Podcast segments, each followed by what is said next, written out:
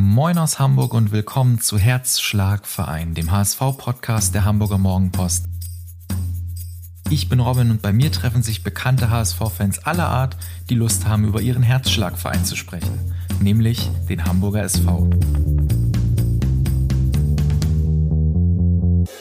Moin und herzlich willkommen zu Herzschlagverein zur Premiere, zum Eröffnungsspiel am ersten Spieltag.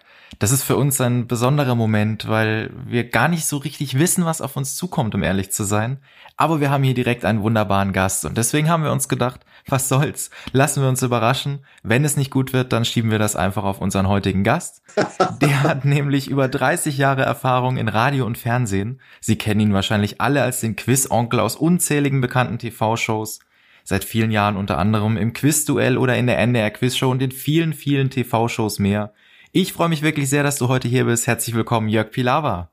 Ja, dann von mir auch ein kräftiges Moin. Also Robin, ich freue mich, der Erste sein zu dürfen und ich kann mit Druck leben. Also ich bin jetzt schuld, wenn es nicht läuft und ich grüße auch alle äh, Mopo-Podcast-Hörer ähm, heute. Ich bin auch gespannt, was jetzt passiert.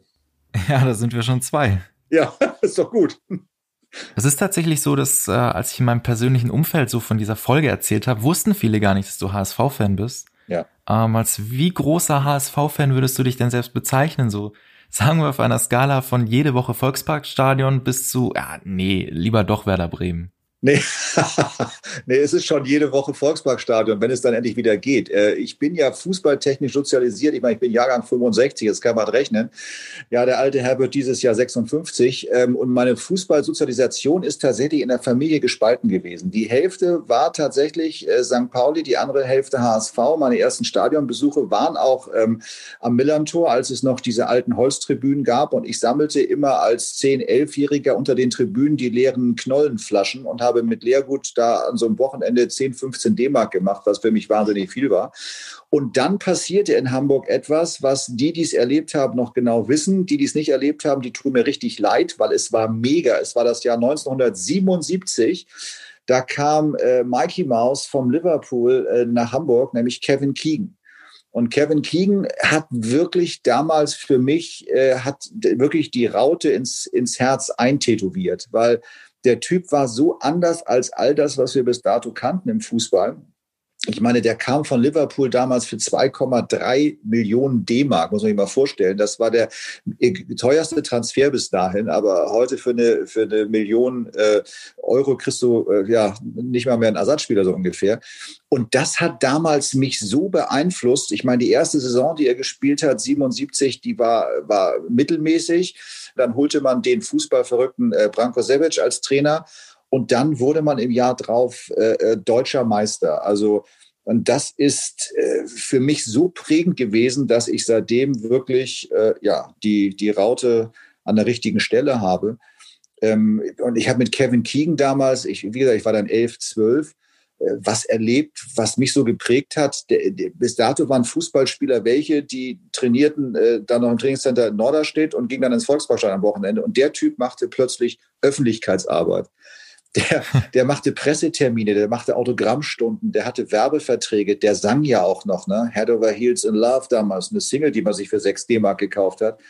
Äh, ganz toller Typ und ich habe tatsächlich zweieinhalb Stunden angestanden im Alstertaler Einkaufszentrum in Poppenbüttel für ein Autogramm von Kevin Keegan. Und als ich endlich dran war, ich hatte also ein T-Shirt mit und all sowas und hat er dann drauf geschrieben, stand er plötzlich auf und der war ja nur Meter 60 groß, der war ja äh, klein und stellte sich neben mich und legte den Arm so um mich und dann wurden Fotos gemacht. Leider habe ich dieses Foto nicht. Also wenn irgendeiner von diesem Podcast, der das hört, dieses Foto hat, wo ich als Elfjähriger neben Kevin Keegan im Alstertaler Einkaufszentrum stehe, das möchte ich haben. Also ein ganz klarer Aufruf hier an Sie. Ähm, wenn Sie dieses Foto haben, wenn Sie wissen, wo man es finden kann, wenn Sie es irgendwo mal gesehen haben, dann melden Sie sich auf jeden Fall bei ja, uns. Dafür lade ich nächste Saison, wenn der HSV in der ersten Liga wieder spielt, ähm, äh, zum Spiel gegen Werder Bremen äh, denjenigen ein ins Stadion. Also bitte, ich brauche dieses Foto. Ja, Sie haben es gehört. Sie wissen, was Sie jetzt zu tun haben heute Abend noch, nachdem Sie diesen Podcast Unbedingt. angehört haben. Und deshalb ist, ist, ist das für mich meine Fußballsozialisation dann die, die späten äh, 70er. Ich meine, das war immer, Kevin Keegan wurde in der Zeit als HSV-Spieler zweimal ähm, hintereinander zum Fußballer des Jahres gewählt. Ne? Das war, war, war wirklich wahnsinnig. Ich meine, er war ja nur, nur drei Jahre äh, da letztendlich, aber der hat den ganzen HSV geprägt. Dann kam ja Ernst Zappel noch dazu. Ne? Als Trainer der, der Österreicher. Das, das war eine Zeit, also da, da war ich so fußballverrückt. Meine Mutter musste ellenlange äh, HSV-Schals stricken. Ich stand wirklich in der Westkurve im E-Block da, da mit meiner Kutte. Das war eine wahnsinns intensive Fußballzeit und das vergisst du nicht mehr und deshalb bist du dann halt mit der, mit der Raute verhaftet. Ging das nur dir so oder hat das irgendwie deine ganze Familie dann auch angesteckt? Doch, das hat die ganze Familie angesteckt damals, wirklich. Das, das, weil bis dato war Fußball, ja, das guckte man zwar und, und äh, aber dann, dann plötzlich bekam durch Kevin Keegan, durch seine Art mit der Öffentlichkeit umzugehen, der, der hat, der, ich war auf dem Trainingsgelände in Norderstedt, da hat er sich hinterher hingestellt und hat mit den Fans gesprochen. Das kannte man in dieser Form überhaupt gar nicht. Ne? So, äh, Felix Magath hat das mal so, so schön gesagt. Er sagte, ähm, der hat uns professionalisiert. Und äh, das, das, das ist definitiv äh, ihm zu verdanken. Und äh, ich habe mir auch die aktuellen Trikots dann immer mit seiner Rücknummer und mit seinem, äh, mit seinem äh, Namenszug äh, beflocken lassen, weil der mich einfach so geprägt hat. Und ich habe dann ja im späteren auch lange für, für Radio Schleswig-Holstein, für RSH äh, als Fußballberichterstatter die ganzen Spiele kommentiert bevor ich dann irgendwann zum Quizonkel wurde. Und das liegt alles an der Zeit der späten 70er und frühen 80er Jahre. Ja, wie muss man sich das denn so bei euch vorstellen zu Hause, bei eurer Familie? Habt ihr euch untereinander immer ausgetauscht? Also gab es da richtig so Fußballfachsimpeleien am Wochenende auf der Couch zu Hause? Nee, tatsächlich. Mein, mein, mein Vater war auch ein großer Fußballfan, ähm, war auch oft mit im Stadion. Und was die wenigsten wissen, meine Schwester, die ist ein Jahr, zwei Wochen und zwei Tage älter als ich, ähm, war eine der ersten Frauen, die sehr erfolgreich bei RAN gearbeitet haben, damals bei der Sat1 Fußballshow die ist auch durch die Zeit fußballtechnisch sozialisiert worden. Also die ist dann auch oft mit äh, ins Stadion gegangen, hat dann sogar den Spagat geschafft und ähm, äh, hat dann äh, volontiert bei Radio Bremen und war auch viel bei Werder Bremen und äh, äh ist sogar die einzige, die ich kenne, die emotional damit keine Probleme hat, für, für beide Vereine Sympathie zu empfinden. Aber und ihr versteht euch trotzdem, das gab nie Probleme. Wir verstehen euch. uns trotzdem noch gut. Und ich muss auch ganz ehrlich sagen, ich bin auch noch, äh, das hat wahrscheinlich auch was mit Alter zu tun. Nicht? Also meine, meine Abneigung oder Antipathie Werder Bremen hält sich in Grenzen, weil ich freue mich tatsächlich darüber, wenn wir möglichst viele Clubs aus dem Norden haben, die in einer Liga spielen. Ich finde es einfach, also so, so ein Derby, äh, was Schöneres gibt es nicht. Genauso wie ich es jetzt toll finde, wenn, wenn äh, in der zweiten Liga Holstein Kiel da ist oder, oder, oder es gegen St. Pauli gibt. Genauso ist es in der ersten Liga gegen Bremen. Natürlich, überleg mal, wenn Bremen letztes Jahr abgestiegen wäre, wo es ja kurz davor war, was wir für eine mega zweite Liga aus dem Sicht des Nordens ja. gehabt hätten, das wäre ja der Wahnsinn gewesen. Ne? So. Aber nächstes Jahr wieder in der ersten Liga, bin mir sicher.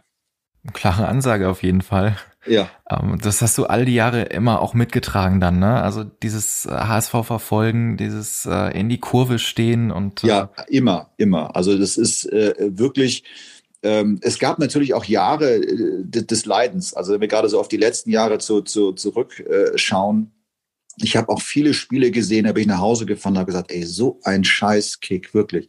Dafür hast du Geld ausgegeben. Das war teilweise echt schon nervig. Und ähm, ich glaube nur, dass ich auch gedanklich den Fehler gemacht habe, den viele HSVer gemacht haben. Wir haben viel zu sehr in der Vergangenheit gelebt. Ne? Wir haben halt immer äh, Pokalsieger 87, Europapokalsieger 83, sechsmal deutscher Meister, äh, Manfred Kalt, Uwe Seeler, Thomas van Hesen, äh, Dietmar Jakobs, Kaspar Memering, Horst Rubesch, Thomas Doll haben immer an diesen Namen festgehalten. Aber das ist eben Geschichte. Und deshalb, glaube ich, haben wir uns manchmal damit blockiert, den Schritt in die Neuzeit zu schaffen. Und ähm, das ist das so, so, so schlimm man vielleicht Bayern München finden kann. Aber man darf nicht vergessen, dass wir Anfang der 80er Jahre mit Bayern äh, auf Augenhöhe waren. Und dann haben die dort äh, mit, mit Beckenbauer, Hoeneß und Rummenigge eine Menge richtig gemacht und der HSV im, im Folgenden leider sehr viel falsch gemacht. Und ähm, deshalb haben wir die Konsequenz dann halt in den letzten äh, 10, 15 Jahren zu tragen gehabt. Und das ärgert auch, das ärgert auch. Aber hm, vielleicht, wenn man diesem Abstieg irgendwas Gutes abgewinnen kann, äh, dass man endlich dieses Manko los ist, der Unabsteigbare zu sein und der Dino zu sein. Also wenn man jetzt wirklich was neu macht, und das sieht ja diese Saison ganz vielversprechend aus, ähm, dann kann daraus wieder was Großes, Großes wachsen. Vielleicht muss man mal äh, unten sein, um dann wieder aufzuerstehen. Besser als jedes Jahr in der ersten Liga dann wieder in der Relegation zu landen. Das will man ja auch nicht. Du sprichst jetzt auch äh, sehr viel in Vergangenheit. Also der HSV hat vieles falsch gemacht und wir haben in der Vergangenheit gelebt. Ja. Ähm, glaubst du, das ist vorbei? Nein. Also wenn ich mir momentan den Machtkampf angucke mit dem Vize Thomas Schulz und mit Marcel Janssen, dann denke ich, wir sind doch wieder genau da, wo wir eigentlich nicht mehr sein wollten, weißt du? Ähm, ich möchte, dass endlich Ruhe in den Verein kommt. Also es ist doch so, wenn ich, wenn ich jetzt zum Beispiel mal, um jetzt mal wieder über Werder Bremen zu sprechen, ne, wenn ich, wenn ich jemanden äh, heute losgehe und frage, sag mal, wie heißen eigentlich die Verantwortlichen bei Werder Bremen? Dann sagen viele, ähm, äh, weiß ich gar nicht. Ja, weil die machen ihren Job und kommen nicht in die Öffentlichkeit. Also ich finde, einfach einen guten Job machen, sportlich erfolgreich sein, äh, die Mannschaft Mannschaft sein lassen und nicht hinter den Kulissen äh, äh wieder diese Machtkämpfe und Ränkespiele. Da, da ist so viel Reibungs- und Kraftverlust dabei, das schadet einem Verein ganz einfach. Ne?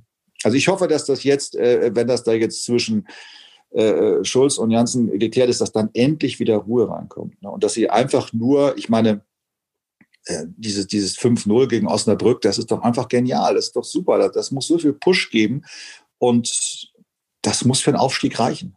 Und zwar, Dieses Jahr wirklich. Und zwar nicht über Relegation, Leute, wirklich. Ich auch, auch mal als, als, als Erster der zweiten Liga aufsteigen. Das ist dein äh, Wunsch als Fan oder ist das deine Vorhersage? Nein, es ist wirklich dieses Jahr meine Vorhersage, weil also dieses Jahr stimmt alles. Der Trainer hat eine, eine, eine gute Ansprache gefunden. Ähm, die Mannschaft ist, ist äh, finde ich, gut aufgestellt. Sie hatten schon so eine, so eine, so eine äh, Schwächephase, wo es fünf Spiele lang nicht so gut geklappt hat mit Unentschieden und Niederlagen. Das haben sie gut äh, hinbekommen. Da habe ich ja schon wieder gezittert, weil die letzten Jahre war es ja auch immer so, ne? bis zur Winterpause alles gut aus und dann kam der Einbruch. Aber jetzt haben sie den Einbruch ein bisschen früher genommen, haben sich gefangen und ich bin sicher, dass sie dieses Jahr aufsteigen. Wir hoffen mal, dass du recht behältst. ja. Zweifelst du, Robin? Erzähl. ja, ich bin mir nicht ganz so sicher. Also, wir hatten das die vergangenen Jahre ja immer zu diesem Zeitpunkt, dass wir gedacht haben, es kann nichts mehr schiefgehen. Ja. Und ähm, ja, am Ende hat es irgendwie doch nicht hingehauen. Aber dreimal so einen Fehler machst du nicht. Das machst du nicht. Also weil, weil rein von der Qualität der Mannschaft und den Möglichkeiten her müssen sie es eigentlich schaffen. Mhm. Ja. Ja. Ob der HSV aufsteigt oder nicht, äh, oder ob sich das als Gerücht herausstellen wird, äh, das werden wir in einigen Monaten erfahren.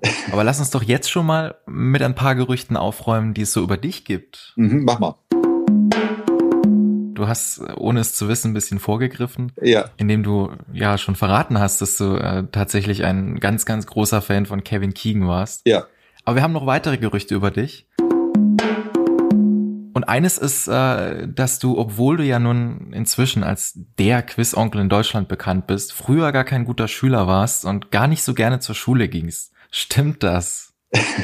Also ich sage mal, meine, meine, meine Schullaufbahn teilt sich in, in drei Abschnitte. Also ich bin unheimlich gern zur Grundschule gegangen. Ich hatte eine großartige Grundschullehrerin, die war, wir waren ihre erste Klasse und das war, war mega. Die ersten vier Jahre waren Paradies. Und dann dachte ich, das muss immer so weitergehen.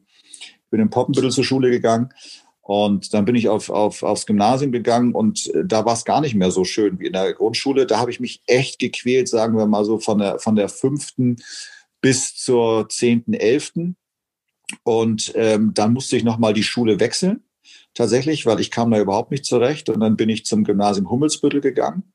Und da hatte ich nochmal zwei mega tolle, äh, geniale Schuljahre zum, zum, zum Abitur hin, wo ich auch wieder viel Spaß hatte. Aber tatsächlich teilt sich das bei mir so in, in, in zwei Abschnitte und da möchte ich mich im Nachhinein nochmal bei allen Lehrern, sofern es sie noch gibt, entschuldigen, dass ich in der Mittelstufe so scheiße war. Äh, aber äh, ja, das, das war schon Quälerei größtenteils, aber dann die letzten zwei Jahre waren richtig, richtig gut. Eine weitere Sache, die wir ganz gerne hier und jetzt klären wollen. Äh, ich habe gelesen, du bist ein richtiger Netflix-Gucker und bist süchtig nach Serien. Stimmt das? Ja, ja, ich bin tatsächlich äh, zu, zu, zu, zu Serien gekommen über eine Serie, die ist ja mittlerweile schon, weiß ich nicht, 10, 12 Jahre bestimmt alt, mindestens. Das war Prison Break damals. Mhm. Ähm, ich habe das durch Zufall wirklich gesehen, äh, erste Folge, und da passiert ja in der ersten Folge ähm, äh, dieser, dieser, das, was, was alle beschreiben, die Serien gucken, so, so ein gewisser Suchtfaktor. Ne? Du willst dann sofort die zweite, dritte. Und dann habe ich tatsächlich alle Prison Break äh, Folgen bis zur ultimativ letzten komplett durchgeguckt. Und ähm, mittlerweile ist es so, ähm, da ich eher ein Sportmuffel bin, tatsächlich, ähm, dass ich, dass ich Sport nur noch mache, indem ich Serien gucke. Also egal, ob ich jetzt auf dem Rudergerät sitze oder auf dem Laufband bin, ich habe vor mir äh, mein, mein Tablet und gucke immer Serien. Ich habe also äh, dadurch äh, alle großen Serien, ob es House of Cards war oder ob das jetzt äh, äh, hier, wie heißt das, ähm, wie ist diese, diese, diese Drogenserie äh, mit Crystal Matt, wie hieß die denn? Ähm, um, ähm, Breaking Bad meinst du? Genau, Breaking Bad. Komplett, äh, kom komplett auf dem Laufband oder auf dem Rudergerät durchgeguckt. Und das ist für mich der Ansporn. Ähm, da gucke ich nicht auf die Zeit und dann komme ich nicht zum Fluchen. Und deshalb äh, gucke ich dann tatsächlich beim Sport immer, immer Serien, anders würde ich es nicht durchhalten. Ja, super Tipp für alle, die auch so ein bisschen äh, sportmuffelig ja, sind vielleicht. Ähm, sollten das vielleicht mal ausprobieren. Ja. Aber eigentlich ist das ja erstaunlich, weil du bist ja wirklich irgendwie beinahe jeden Tag überall in verschiedenen TV-Shows zu sehen. Ja. Und äh, die Leute haben das Gefühl, du stehst ja irgendwie sieben Tage die Woche von früh bis spät im Studio. Mhm. Wo findest du da überhaupt noch die Zeit dafür? Ja, also das, das sieht immer so aus. Es hat zwei Gründe. Erst einmal produziert man mittlerweile, es hat auch mit, dem, mit, dem, mit den Kosten natürlich zu tun, sehr, sehr viele Sendungen pro Tag. Also wir produzieren drei bis vier Sendungen am Tag. Das heißt, wir gehen dann immer für zwei Wochen ins Studio. Momentan sind wir auch sogar für fast vier Wochen im Studio. Und wenn du dann jeden Tag äh, drei Sendungen machst, dann machst du 60 Sendungen in äh, vier Wochen. So. Und diese 60 Sendungen reichen dann wieder auf dem Sendeplatz für ein ganzes Jahr. Deshalb arbeite ich äh, äh, nicht so viel, wie es vielleicht wirkt. Der zweite Grund, weshalb man denkt, dass ich so viel arbeite, ist, es laufen ja so viel Wiederholungen. Ähm, deshalb ist nicht alles frische Ware. Ist auch nicht nur glücklich, muss ich ganz ehrlich sagen, diese ganze Wiederholung, weil es dadurch natürlich auch inflationär wird. Aber ich mache äh, pro Jahr so ungefähr 100, 100 Sendungen. Und wenn du dann ausrechnest, dass es drei am Tag sind, dann habe ich noch viel, viel Freizeit. Und das Gute ist, dass wir endlich auch alles, was wir machen, mit wenigen Ausnahmen in Hamburg machen. Das heißt, ich kann äh, auch nachts zu Hause schlafen und äh, muss Hamburg zum Glück nicht mehr wie früher für Produktion so viel verlassen. Das ist schon alles überschaubar. Ja, und in dieser Freizeit, äh, was machst du da so außer Serien gucken und den HSV verfolgen? Ja, also das, ist eine berechtigte Frage. Ich meine, ich habe das große Glück, äh, vier großartige Kinder zu haben, wobei die, die, die Ältesten der ja schon flügge. Der Älteste ist 23, meine Tochter ist 20, mein Sohn ist 17, aber noch eine Neunjährige. Ähm, das ist natürlich schon wichtiger Lebensinhalt von mir, viel, viel mit der, mit der Familie zu machen. Ansonsten muss ich sagen, ich genieße tatsächlich äh, echt Hamburg. Ne? Ich gehöre jetzt nicht zu denen, die immer sagen, Hamburg die geilste Stadt der Welt, weil das sagen ja so viele Hamburger. Das führt aber dazu, ja. dass es auch durch das, durch das ewige Wiederholen sich auch irgendwie mal, mal totläuft. Ich finde, wir haben eine tolle Stadt, wir haben eine grüne Stadt. Ähm, ich entdecke immer wieder neue Seiten an Hamburg. Ich bin zum Beispiel ein großer Fan geworden, weil ich nun auch in dem Osten Hamburgs wohne, von den Vier- und Marschlanden. Das ist das, was viele überhaupt gar nicht kennen in Hamburg. Die fahren dann immer an die Elbe, dann Richtung, Richtung Blankenese oder sowas. Ähm, ich finde, die andere Richtung, äh, Richtung Osten ist nicht so überlaufen, ist echt schön. Wir haben da mit dem, mit dem viele Seen ähm, in den Vier- und Marschlanden. Äh, ich mache auch die Vier- und Marschländer unglaublich gerne, die so ganz eigen sind, äh, sehr traditionsbewusst da fahre ich viel Fahrrad. Ich habe vor ein paar Jahren äh, wieder ein bisschen Motorrad gefahren. Also es, es, es gibt in Hamburg viel zu tun, muss ich echt sagen. Und ich finde, Hamburg äh, ist schon eine sehr, sehr, sehr, sehr lebenswerte Stadt, ohne gleich die geilste Stadt der Welt zu sein. Ja, ab, aber abgesehen von äh, Hamburg und den vier Marschlanden hast du ja nun auch eine Leidenschaft für Kanada. Mhm. Du hast ja eine eigene Insel in Kanada. Wie mhm. ist es dazu gekommen? Das ist, äh, ich, ich habe mich neues so aufgeregt, weil eine, eine große Boulevardzeitung daraus ein großes Thema gemacht hat und, und, und äh, so gesagt hat, äh, Pilar sei jetzt traurig, während Corona nicht auf seine Insel zu können. Also so ein Quatsch habe ich erstens nie gesagt. Es ist aber tatsächlich so, dass mich Kanada immer schon wahnsinnig fasziniert hat. Es gab, ähm, war ich so 18 in der, damals in, in einer anderen äh, Hamburger Tageszeitung eine Anzeige dass man dort Grundstücke für 5000 D-Mark kaufen konnte. Und ich fand das so spannend und habe dann dem Makler geschrieben.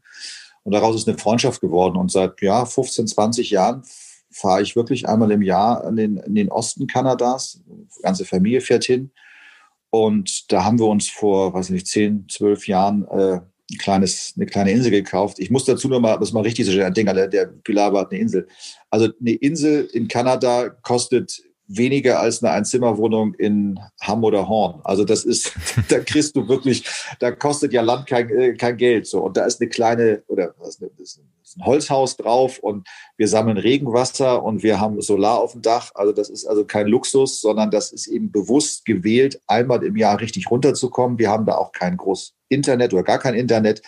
Ähm, wie gesagt, wir hacken Holz ähm, äh, und, und lernen da einfach auch mal wieder mit wenig gut auszukommen, weil ich glaube, speziell auch so für die, für die Kinder ist es echt schwer geworden. Das sind ja wirklich diese inkarnierten Digital Natives, die ja das Handy äh, an die Hand getackert haben quasi.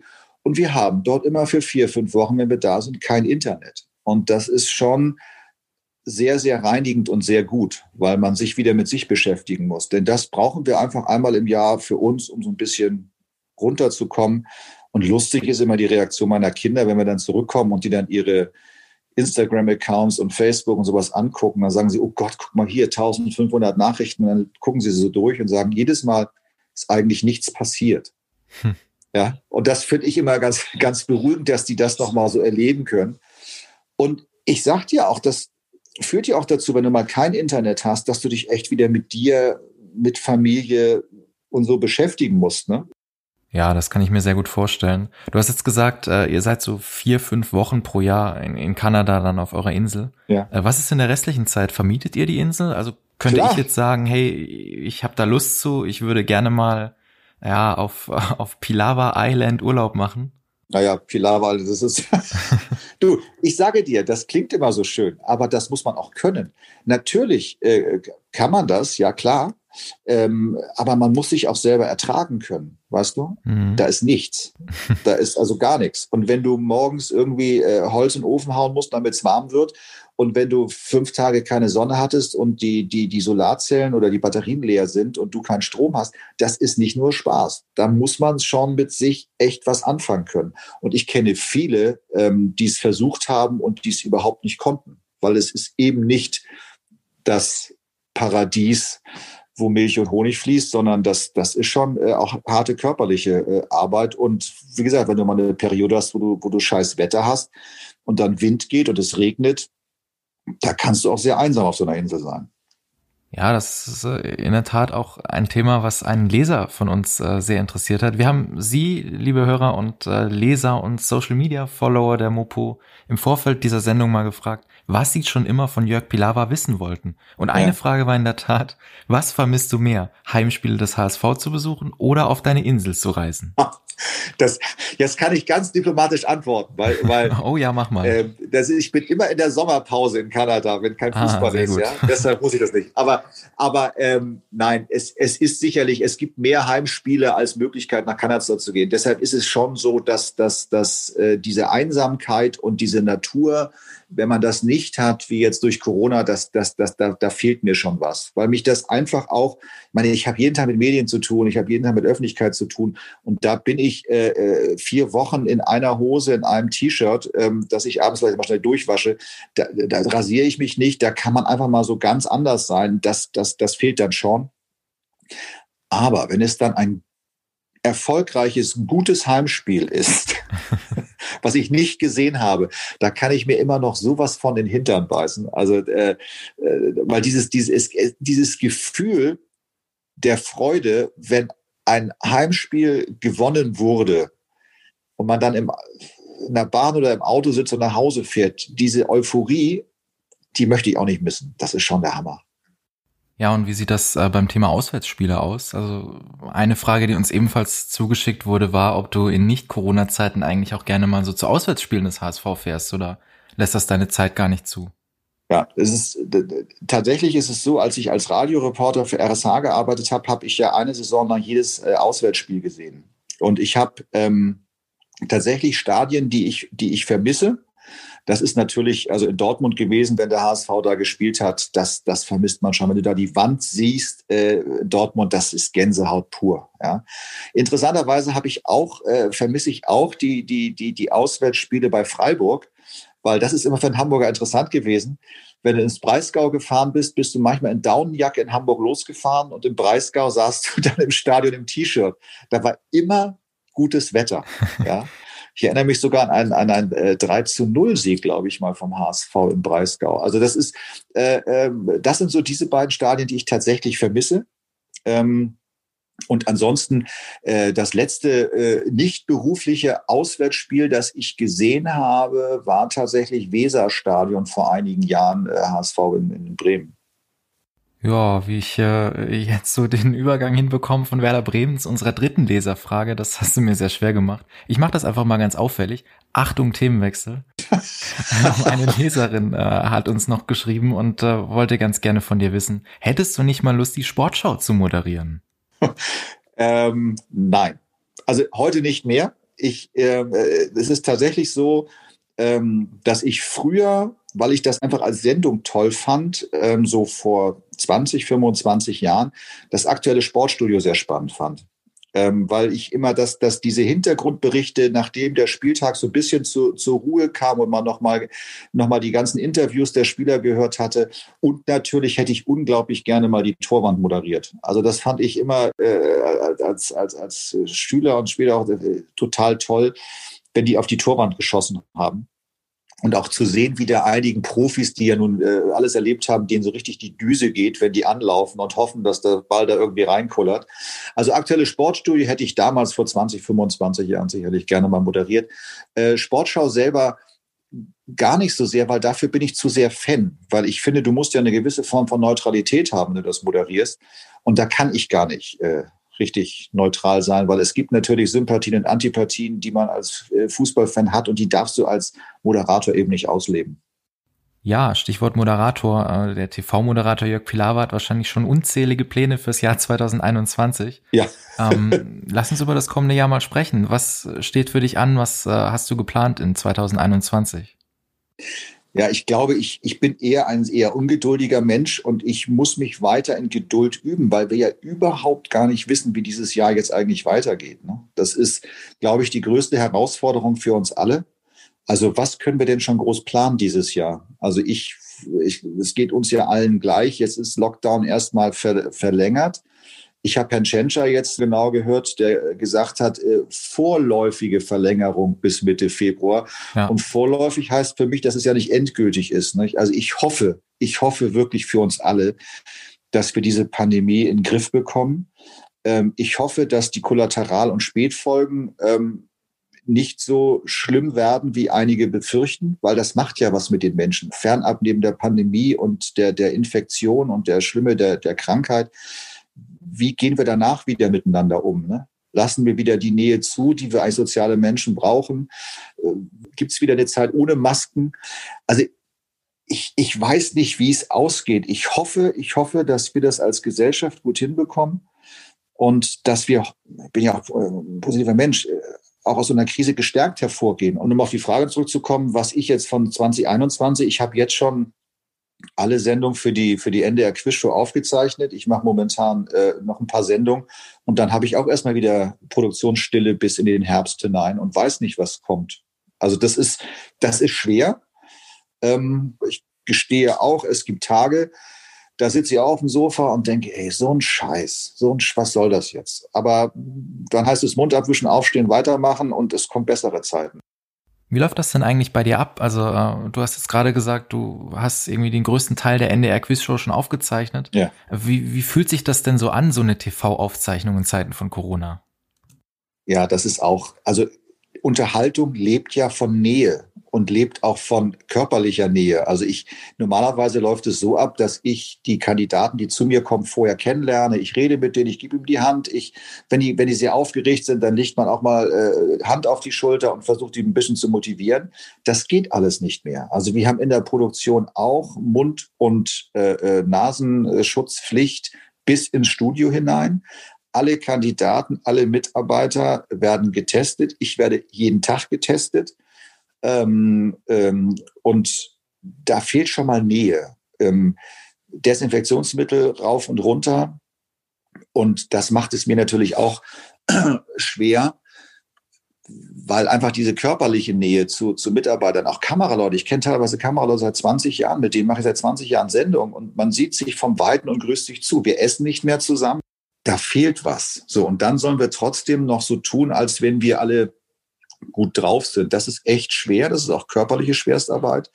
Das macht auch nicht immer Spaß. Aber ich bin, wie gesagt, dankbar, dass wir überhaupt noch aufzeichnen können und Unterhaltungssendungen produzieren können, weil ich finde auch, dass die Zuschauer ein Recht haben, in der schweren Zeit auch sich mal ablenken zu lassen durch Unterhaltung. So, und deshalb müssen wir es auch weiter produzieren. Hm. Aber es ist echt nicht immer leicht. Ja, und wenn das irgendwann dann alles vorbei ist und wir dann alle wieder rausgehen dürfen, äh, freust du dich bestimmt auch schon auf das äh, erste Spiel, das du dann wieder live im Volksparkstadion erleben darfst, oder? Auf jeden Fall. Also das, das muss ich. Also ich habe ja auch mit meinen, mit den Geisterspielen äh, echt meine, meine, meine Probleme. Also ich, ich, es wirkt, äh, auch wenn das natürlich völlig falsch ist, aber es wirkt alles, ja, äh, viel behäbiger und langsamer. Also irgendwas, es, es, es sieht einfach komisch aus. Ich, ich habe mich am Anfang auch gefreut, mal irgendwann die Trainer und die ganzen Betreuer zu hören, aber das nervt dich ja nach einer gewissen Zeit auch. Ne? Weil, also das, ich mache mal den, den, den Ton schon aus. Ich habe mich auch dabei erlebt, das war bei den Spielen der Nationalmannschaft äh, als Geisterspieler, wo ich wirklich, hätte ich früher mir nie träumen lassen, nach 20 Minuten ausgemacht habe. Weil ich, ich fand es einfach langweilig. Ne? So. Ja. Es war, war ja. komisch. Also da, da, da, fehlt, da fehlt einfach etwas. Und wo ich so ein bisschen Angst davor habe, oder ich weiß nicht, Angst, äh, ich weiß, wie es ausgeht, viele haben sie ja jetzt auch durch die Geisterspiele entwöhnt. Ich hoffe, dass alle Fans wieder ins Stadion zurückfinden. Ja, hoffentlich. Ich, ich, ich, ich weiß, also ich freue mich wahnsinnig, wenn es wieder losgeht und man im Stadion sein kann und, und man das wieder spüren kann und man da seine Bratwurst essen kann und sein Bierchen trinken kann. Das gehört für mich einfach zum positiven Lebensgefühl dazu und darauf freue ich mich. Und dann hoffentlich nicht jeder dritte Platz nur be belegt, sondern äh, wieder volle Stadien. Ja, ich glaube, das äh, hoffen wir alle. Ja. Ähm, Lass uns äh, zur letzten Rubrik kommen. Ja. Ähm, zum, nun ja, traditionellen Abschluss der Sendung kann ich ja wohl schlecht behaupten in der ersten Folge. Bin mal gespannt, was jetzt kommt. Wir spielen Bundesliga oder. Und in deinem Fall spielen wir heute Bundesliga oder Bildungsfernsehen. Ja. Ich nenne dir jetzt gleich drei Namen und ähm, du musst dann entscheiden, handelt es sich jeweils um einen ehemaligen HSV-Profi oder in deinem Fall um einen deutschen Meister im Quiz. Oh, okay, gut. Vorab vielleicht äh, mutmaßlich musst du raten. Oh, ähm, ich bin so schlecht in sowas. Ey, jetzt, jetzt blamier ich mich. Ja, das, äh, das wirst du schon hinkriegen. Äh, für ehemalige HSV-Profis kann ich dir schon mal sagen, gilt, äh, sie müssen mindestens immerhin ein Bundesligaspiel gemacht haben. Ja. Und äh, für die Quizmeister gilt, sie müssen mindestens einmal deutscher Meister im Quiz geworden sein. Okay, komm, Robin, hau raus. Dann los. Der erste Name ist Holger Waldenberger. Holger Waldenberger ist Quizzer. Na siehst du, das klang doch sehr sicher und äh, das stimmt auch. Holger Waldenberger ist natürlich Quizzer, ja. ähm, dreifacher deutscher Meister im Quiz und äh, ist übrigens auch Hamburger. Ist mir bekannt. Ich danke. Jetzt hör auf. ja, Stopped Account, äh, Sendung abbrechen. An der Stelle hören wir jetzt auf. Nein, äh, ich habe natürlich noch äh, weitere für dich. Wäre ja schade für Paul Scharner. Das ist unser nächster Name. Paul Scharner ist Fußballer. Und das ist äh, so, wie es sich für den Quizmeister gehört, natürlich wieder richtig. äh, Paul Scharner war in der Tat Innenverteidiger und spielte 2012 für den HSV, mhm. hat es immerhin auf vier Bundesligaspiele gebracht. Oh, guck mal, ich hätte gedacht, der hätte nur einmal gespielt. Okay, das ist, ja. Und einen habe ich noch für dich. Mal schauen, ob du die Quote halten kannst. Ja. René Wasmer. Oh, da muss ich, René Wasmer. Boah, da muss ich echt raten. Also, meine Serie wäre jetzt Quizzer, Fußballer, Quizzer. Aber ich sag einfach mal, was Spieler, sagt mir überhaupt nichts der Name. Ich sag Spieler. Also ob er äh, Spieler ist, kann ich dir leider nicht mit Sicherheit sagen. Quizzer! Ähm. Quizzer, wollte ich sagen, Quizzer! ja, so ist es in der Tat. Äh, ich muss dir leider mitteilen, dass er 2019 deutscher Meister im Quiz wurde. Ah, Scheiße, das hätte ich wissen müssen, weil die sind ja eigentlich alle auch äh, äh, in der deutschen Quizliga und alle bei mir irgendwie aufgetreten. Das tut mir leid. Ich habe auch ein scheiß Namensgedächtnis. Ja, aber ich finde, du hast dich gut geschlagen. Also oh, ähm, zwei von drei richtige ja. müssen unsere nächsten Gäste erstmal nachmachen. Gut. Du hast ja erstmal jetzt hier eine Messlatte hochgelegt. Gut. ja, das, das war's auch leider äh, für Schade. heute mit äh, Herzschlagverein, mit der ersten Folge. Mhm. Jörg Pilawa, vielen Dank, dass du äh, diesen Spaß mitgemacht hast und heute hier bei mir warst. Ich hatte sehr viel Spaß, ich hoffe du auch und äh, ja. ja, ich hätte mit dir noch äh, Stunden weiter quatschen können. Robin, ja, ich sage auch vielen Dank. Ich, ich, ich äh, finde es auch großartig, toll, dass ihr es macht und äh, ja, nur der HSV, ne? Das ist doch ein perfektes Schlusswort. Ähm, in diesem Sinne freuen wir uns auf nächste Woche. Schauen Sie in der Zwischenzeit mal bei mopo.de vorbei. Wir haben natürlich weit mehr als nur diesen einen Podcast. Und äh, ja, bleiben Sie vor allem gesund, auch du, lieber Jörg. Ja, danke dir vielmals, Robin. Dann bleiben Sie alle gesund. Dankeschön. Ja, dann hören wir uns nächste Woche. Bis dahin. Bis dann. Ciao. Tschüss. Das war's für heute mit Herzschlagverein. Wenn Sie Spaß hatten und Ihnen die heutige Folge gefallen hat, lassen Sie es uns wissen und abonnieren Sie unseren Podcast. Eine neue Folge gibt's dann nächsten Sonntag um 18 Uhr. Tschüss und bis dahin.